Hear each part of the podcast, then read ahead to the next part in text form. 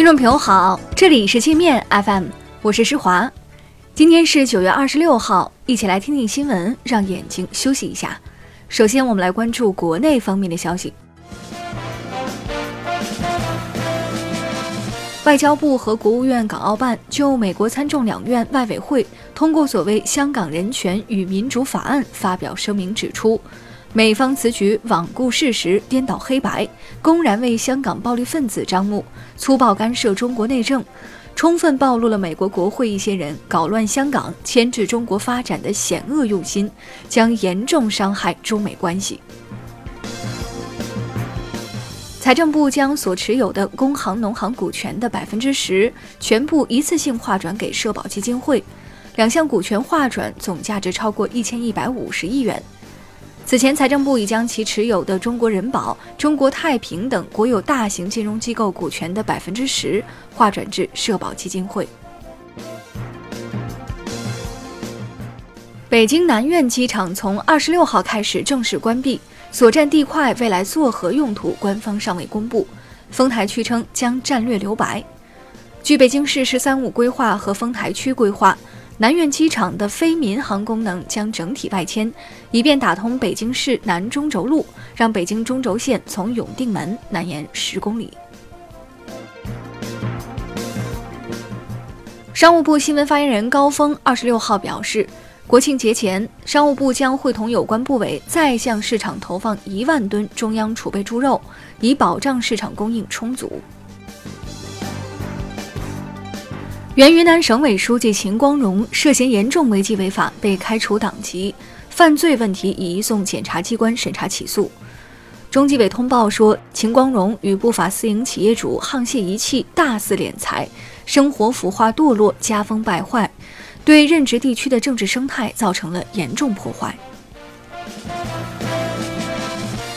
原甘肃省武威市委书记火荣贵受贿一千三百多万，被一审判刑十八年。火荣贵滥用职权，帮助私营企业牟利，导致国有资产损失两亿多元。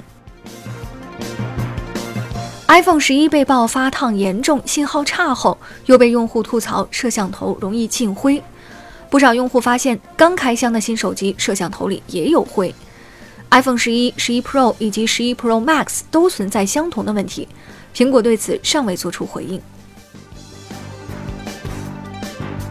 郭台铭宣布不参与明年台湾地区领导人选举，拖韩国瑜后腿后，国民党开始回过神来，挽留这个大金主，不准他退党。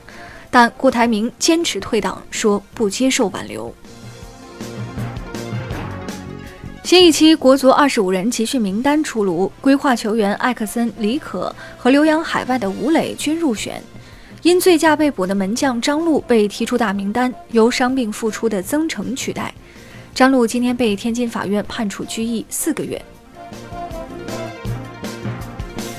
蔚来汽车董事长李斌否认公司亏损四百亿，称实际只亏了二百二十亿。李斌承认公司遇到了一些挑战，三季度末将在全球裁员一千多人，年底还将剥离一些非核心业务。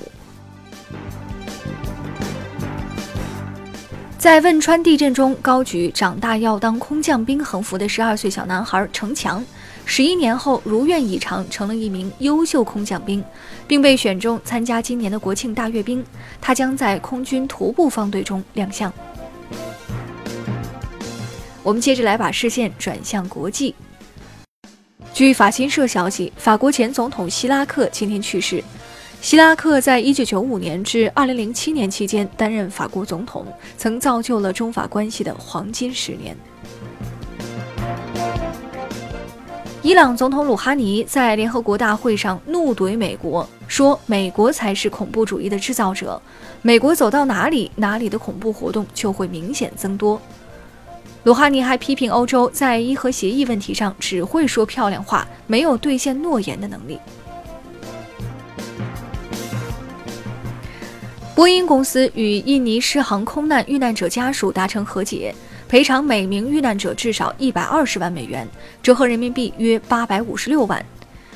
去年十月二十九号印尼失航一架波音七三七 max 坠毁造成一百八十九人遇难。印尼认定波音设计缺陷和美国监管失察是空难主因。川普参加联合国大会把一家老小都带到了会场。